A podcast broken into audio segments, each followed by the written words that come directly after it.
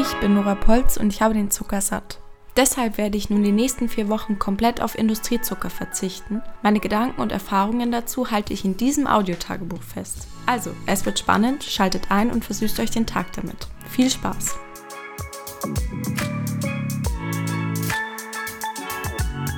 Kapitel 3 Zuckerkrank Ja, da hat's mich doch glatt erwischt.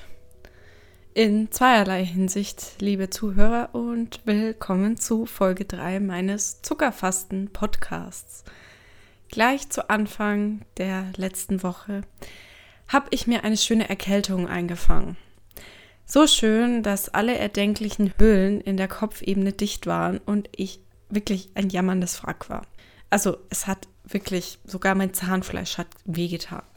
Naja, und was macht man, wenn man krank ist? Äh, natürlich, man dackelt in die Apotheke, um sich wohltuende Medizin zu besorgen. Gemacht, getan. Und ich habe mich auch schon nach kurzer Zeit wieder viel besser gefühlt, nachdem ich die Medikamente genommen habe und konnte auch die Nacht gut durchschlafen. Aber am nächsten Morgen, als ich dann auch wieder ein bisschen mehr bei Sinnen war, habe ich dann mal einen genaueren Blick auf die Packung dieses Wundermittels geworfen. Und neben irgendwelchen Acetylsäuren trifft mich wirklich der Schock. Da war ernsthaft Zucker drin.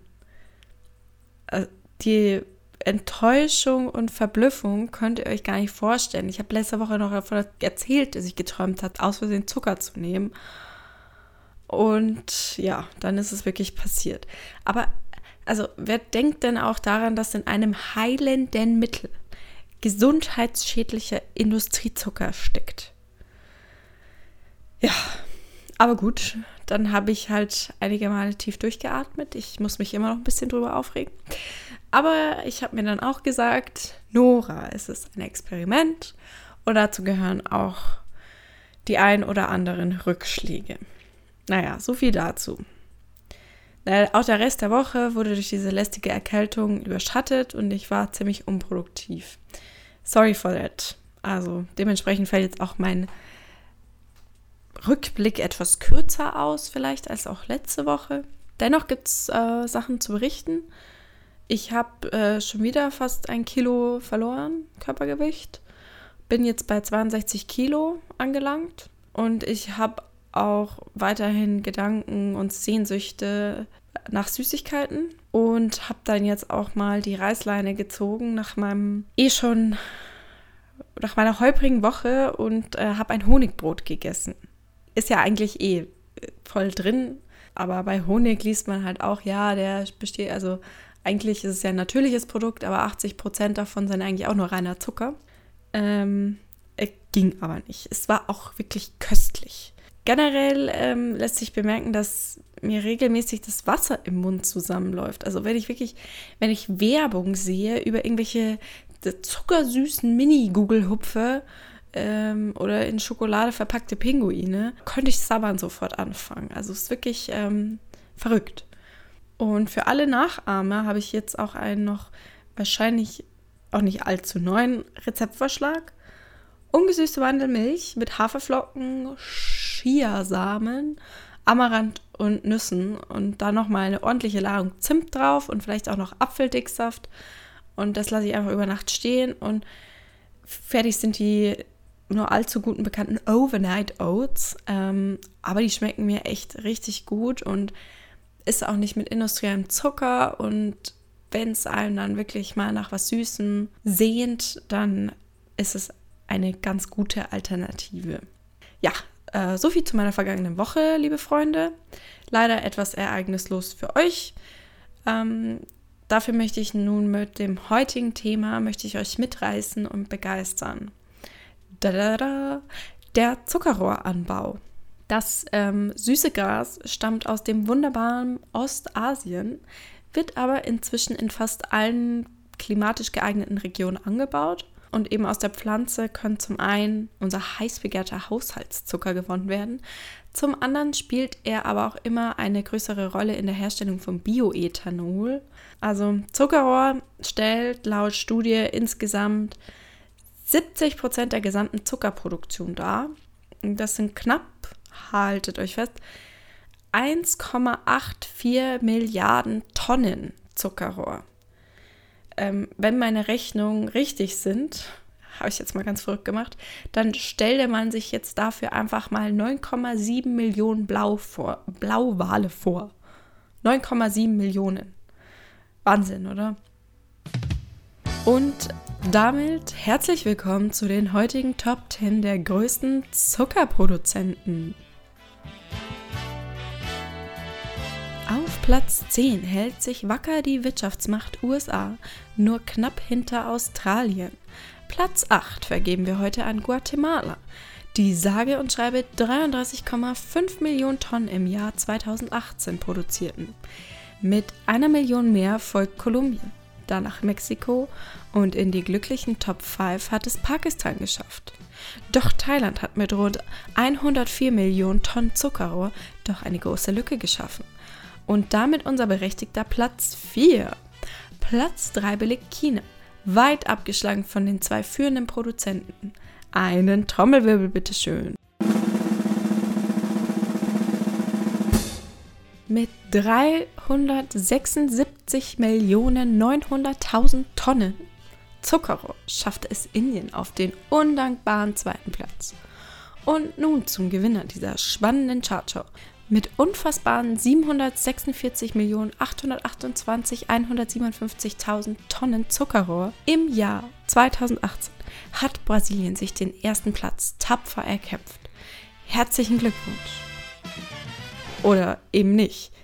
Ich meine, Brasilien ist schon der zweitgrößte Sojaproduzent der Welt. Warum denn auch noch Zuckerrohr?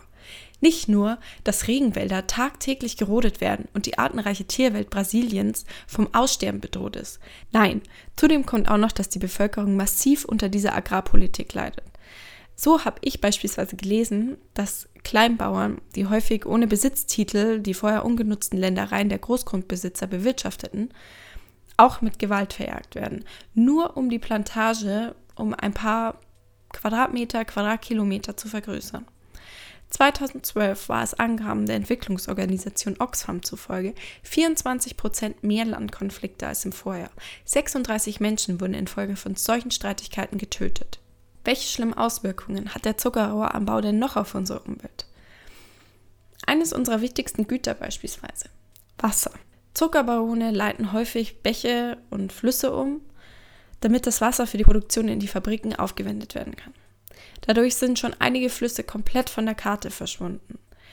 2100 Liter Wasser werden knapp gerechnet für einen Liter Ethanol und 1780 Liter werden benötigt für einen Kilo raffinierten Zucker. Obendrauf kommen dann noch die Pestizide, die zum Einsatz kommen und natürlich das Grundwasser langfristig verseuchen. Nun noch eine letzte schlimme Sache an dieser ganzen Zuckergewinnung, die Rodung des wunderschönen Regenwaldes. Mit 2200 Vogelarten, Säugetieren, Reptilien, Amphibien und 20.000 Pflanzenarten ist der Amazonas-Regenwald ein einmaliges Gebiet auf dieser Welt. Allein 200 Vogel- und 21 Primatenarten sind nirgendwo sonst auf dieser Welt zu finden. Hm, doch inzwischen befinden sich nach Angaben der Weltnaturschutzunion IUCN 727 Tierarten auf der roten Liste. Der Frosch ich hoffe, ich sage es jetzt richtig, Phrynomedusa fimbriata gilt in Brasilien bereits als ausgestorben. Zudem kann der Regenwald riesige Mengen an Treibhausgasen binden und somit die Erderwärmung abbremsen. Doch vergangenes Jahr hat nun auch der amtierende Präsident Bolsonaro ein Dekret annulliert, das den Anbau von Zuckerrohr im Amazonasgebiet und dem weltweit größten Sumpfgebiet Pantanal nun erlaubt. Schöne Scheiße. Natürlich könnte ich jetzt noch auf weitere bedenkliche Themen eingehen, die mit dem Anbau von Zuckerrohr zusammenhängen, wie beispielsweise die Verdrängung der indigenen Völker aus dem Regenwald. Aber ich denke, mit dem Blick auf die Uhr ist euch allen klar geworden, dass dieses Wirtschaften den Teufel gesehen hat was bedeutet das nun für uns als Verbraucher? Zum einen denke ich, lohnt es sich, einen genauen Blick auf die Verpackung, auf den Produktinhalt und das Ursprungsland beim Kauf von Zucker zu werfen, wie wir es auch bei Kleidung inzwischen tun. Aber hinterfragt doch auch das nächste Mal einfach, ob es die Prise Zucker im Essen oder das Stück Zucker im Kaffee überhaupt braucht.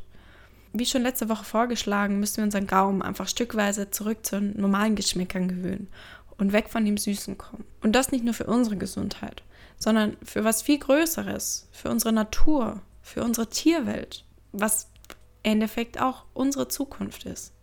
Mehr möchte ich heute auch gar nicht mehr sagen. Ich hoffe, es war jetzt nicht am Ende zu deprimierend. Ich äh, freue mich schon auf nächste Woche. Da habe ich euch hoffentlich auch wieder mehr aus meinem Leben zu erzählen, falls es euch interessiert. Ansonsten geht es äh, nächste Woche um Ersatzzuckerstoffe. Also bleibt gespannt. Einen wunderschönen Abend noch und gute Nacht.